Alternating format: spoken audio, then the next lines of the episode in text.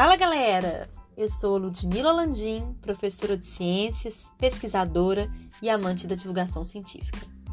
Hoje vou falar sobre divisão celular. Você sabe o que é divisão celular? Não? Então vamos aprender e ficar fera nesse tema. Para começar, vamos fazer uma definição. Os cromossomos, que estão localizados no núcleo celular, são as estruturas responsáveis pela transmissão dos caracteres hereditários, ou seja, dos caracteres que são transmitidos de pais para filhos. As células podem ser de acordo com o número de cromossomos, células haploides ou células diploides. Qual a diferença entre elas? As células diploides apresentam cromossomos que ocorrem aos pares, aqueles cromossomos homólogos Estão lembrados? E são representadas por dois N. Os cromossomos homólogos são aqueles que têm genes relacionados aos mesmos caracteres, situados em posições correspondentes. O lugar que cada gene ocupa nos cromossomos chama-se loco.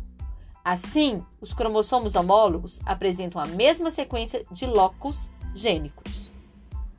Já as células diploides tem apenas um lote de cromossomos, ou seja, os cromossomos não formam pares, portanto, não são homólogos. As células que formam o corpo dos organismos são chamadas de somáticas, e na maior parte dos casos elas são diploides, os seus cromossomos são homólogos. As células reprodutoras ou gametas são haploides, no nosso caso, os óvulos e os espermatozoides. Cada espécie tem um número típico de cromossomos em suas células diploides. Na espécie humana, esse número é 46, ou seja, 23 pares de cromossomos homólogos. As células, elas são originadas a partir de outras células que se dividem. Lembram lá da teoria celular? Sendo assim, a divisão celular é um processo no qual uma célula dá origem a células filhas. Essas células podem ser geradas por meio de dois processos conhecidos, como mitose e meiose. Porém, vale destacar que antes das divisões acontecerem, uma fase de preparação se faz necessária, a intérfase. Essa fase é o período do ciclo celular, do ciclo de vida da célula, onde a célula aumenta o seu volume e duplica os seus cromossomos. Após essa fase, a intérfase, a célula está pronta para dar início ao processo de divisão celular. Vamos começar pela mitose. A mitose é um processo em que uma célula dá origem a outras duas com o mesmo número de cromossomos da célula inicial.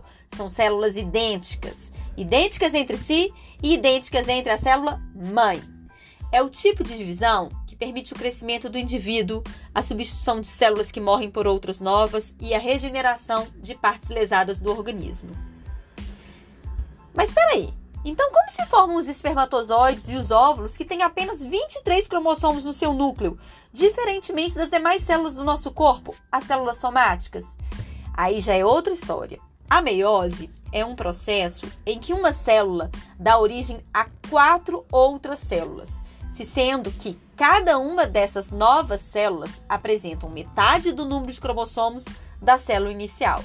Ou seja, se a célula inicial tinha 46 cromossomos, ela vai dar origem a quatro novas células com 23 cromossomos cada uma.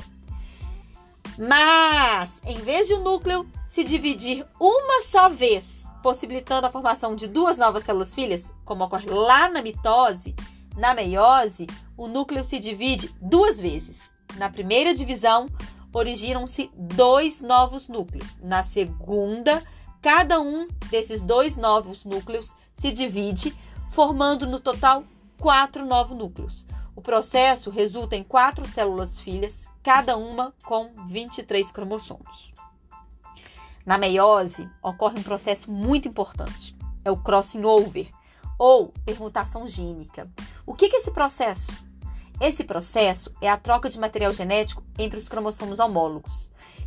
E isso vai resultar em quê? Em uma maior variabilidade genética. E aí, galera? Gostaram desse podcast? Não deixe de olhar o seu livro e suas anotações. Bons estudos!